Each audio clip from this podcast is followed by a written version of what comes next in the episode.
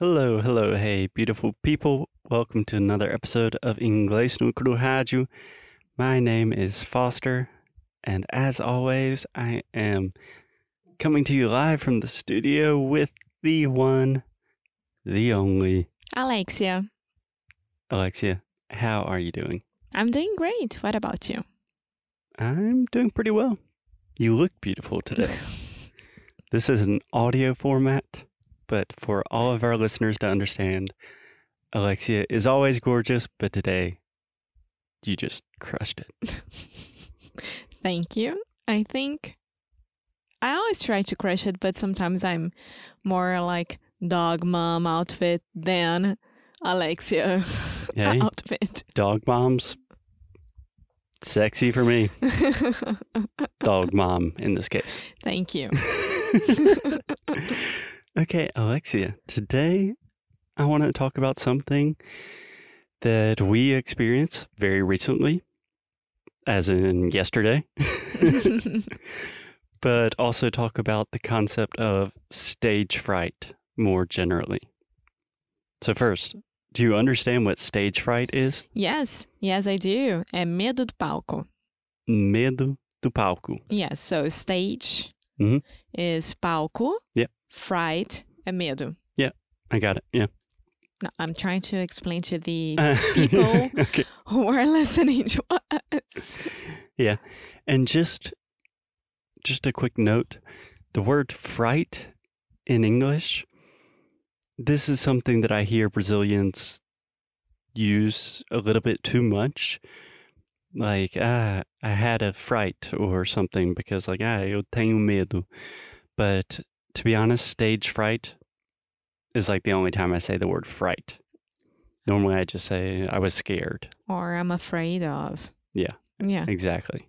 Exactly. Cool. Yes. So I have a lot of stage fi- fright, stage fright, stage fright. Yes, I do. It is kind of a tongue twister. Yeah. St- stage fright, Don't think about it too much. Stage fright. stage fright. Perfect. Okay, but we're using the concept of stage fright very liberally.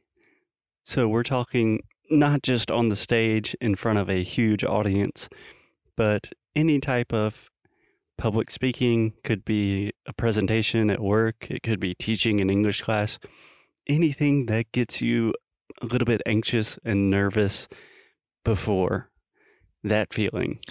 I used to hate making presentations at high school or college. I hate it. Hate it, hate it, hate it. It's not about not knowing what you're going to say because I know exactly what I'm supposed to say. It's more about the um, audience itself Mm-hmm. than anything else. Okay. So, hmm. Alexia, how do you feel about stage fright nowadays? Is it something you still get before, I don't know, before you're teaching a class or before you have to go to? Yeah? Yes, not teaching a class. Um, depending on the student, I'm s- super okay. But for example, we have a group class um from Careca Connection, Mhm. right? Every time that I had to give them classes, I am super nervous about it. Mhm. Just because there are three people there instead of one. And it's like, I don't know if they are liking me, if they are understanding what I'm saying. It's always like, what I'm supposed to do here. Yeah. And I had this feeling yesterday when we were recording to Karina's uh, podcast. Yeah. So let's cut to the chase. That's such a good phrase. Do you understand that phrase? Uh-huh. cut to the chase. That means to get directly to the point. So, yesterday we recorded a podcast with Karina Fragoso, who, if you don't know who she is, that is very surprising to me because she is way more famous than we are.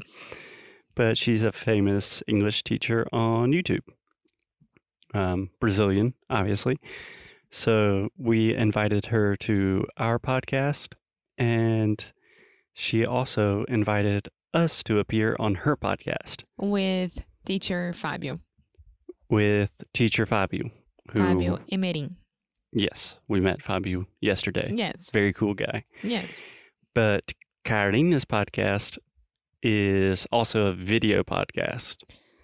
And she has like, I don't know, millions of followers on YouTube. So it's kind of scary. It's, It's way horrible. different than Yes. just you and me talking about whatever. yeah, so like at the beginning of the podcast, you guys will see how nervous I was, and then it was all good. My English came to me. I was a little bit more relaxed. I kind of forgot um, what was going on, and everything was fine. But like the first five minutes, I was so nervous, and it's so weird because it's like we are recording a podcast, and just because it has a video, it changes everything. Yeah, totally. I was nervous. I don't think I was quite as nervous as you. But in general, I do get very nervous before like presentations and things like that. Do you have any tips, recommendations, things that help you? I mean, when I was younger, my parents tried to make me take drama classes. yeah, I'm sure that went really well. Especially, oh, it did. During the classes, I was awesome. The day of the presentation, I have a blank. I have no idea what happened. But one thing, Can I stop you real quick? In English, we say, I drew a blank. I drew a blank. So to draw a blank and dar um branco. hmm And then in the past, irregular verb, drew. I drew a blank. Okay. I drew a blank. Um, and then during college, there was pretty extremely cool, um, like extra course. Mm-hmm. Extracurriculars? Yes, that it was. I don't remember the name exactly, but it was like, um, quando você tem que fazer. Ah, it was improv, improvisação. Yep. Yeah. And it was super cool. Like one hour only doing that. And then I remembered how much I liked Zenas Emprovisadas. I don't know if you watched that. It Mm, was from your time. It was the beginning. Oh my God, it was a pretty, pretty cool um, teatro. Uma peça de teatro. Yeah. A performance, a theater yes, performance. It was where Gregorio Duvivier started hmm and everyone that we know like nowadays started doing that and it was only improv. Yeah. and i tried that. It was horrible. Horrible. I can't function under pressure at all. It's horrible. I can't be funny. I can't be anything. But when this first 10 minutes pass i can relax so i start to think about okay how can i control myself when this happens because i mean people will invite us more and more hopefully to be on their podcasts or or maybe this was the last time. their youtube channels or something like that and i don't want to be like that every single time right Yeah. Yeah. It is exhausting to be super nervous about anything. yeah And I think all of our students can relate to this. Like, I'm imagining interviews. People get so nervous before job interviews. And even just having a conversation class with the native speaker, I know most of our students get super nervous before that. i get nervous going to the doctor for the first time Yeah, I think that's a different, there's a different thing going on there. I had to like, who are you? What are you doing here? It's almost the same. Okay. Can I give you a couple of things that I do to help with this? hmm So, if you've listened to this show for more than one episode, you probably know that I have a lot of social anxiety. I'm not like the best public speaker in the world, although I have a podcast and Essentially, we do improv as a living. but I have two theories. On one hand, preparation is always really, really good because if you are super prepared, then you don't really have to think about things. For example, when I was in business school, we had to give ridiculous presentations like once a week. And I would just be so prepared, like memorize a script and script. So if something weird happened during the presentation, I could just get back to my script. It was in my head.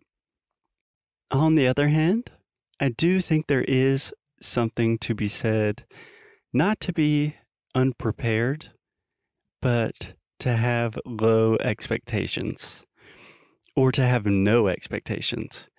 So I've heard a phrase, and for some reason, it's always in relationship to Denmark. But I think some famous person from Denmark at some point said the key to happiness is having low expectations. O não você já tem. O não você já tem. Eu aprendi isso ontem. Sim. So if you arrive in a situation thinking, okay, this is just another day, not thinking too much about it, what's the worst that could happen? Things will probably go pretty well. Yeah. I like that, but I also think that we need to have a balance between being prepared and being not prepared. I think it totally depends on your personality Yes, of course. So for in me, the situation. if I'm, I had one, one day I had to go to my old uh, university to talk to students about my work. And during that time, I was working at the Porta dos Fundos. And then, like, I super, super amazing professor asked me if I could go there and talk to the students about my profession and uh, how did I get in to Porta and how did I like how did I become how did I become a producer? yeah. And then I was like, oh my God, I don't want to lie to anyone there. But I was having so many mixed feelings because I was a student once, right? And you Mhm. look up to people who are ex students from your university and they are doing well with their lives and etc. Right. I think in that case, I would say former students or alumni. alumni yeah former students i like it better. But then i looked at my friends at work and i said all of you are going with me. I'm not doing this by myself. So i managed to take like three more um, uh, colleagues from work with me and i was so much more relaxed and i could talk to them. And then after the the big speech I could talk to them and they were asking a lot of things and my professor was super happy about it. But I had to have like three other people with me to make me of make me feel comfortable about it. Yeah. Strength in numbers. If you have that option to just bring some of your friends or colleagues along, more power to you. Yeah. Okay, Alexia, I think that is a good place to stop today. I think in the next episode, we can give some specific tips about how to deal with nervousness and anxiety before presentations, interviews, whatever you get nervous about. And until then, keep up the good fight. And as well. Bye.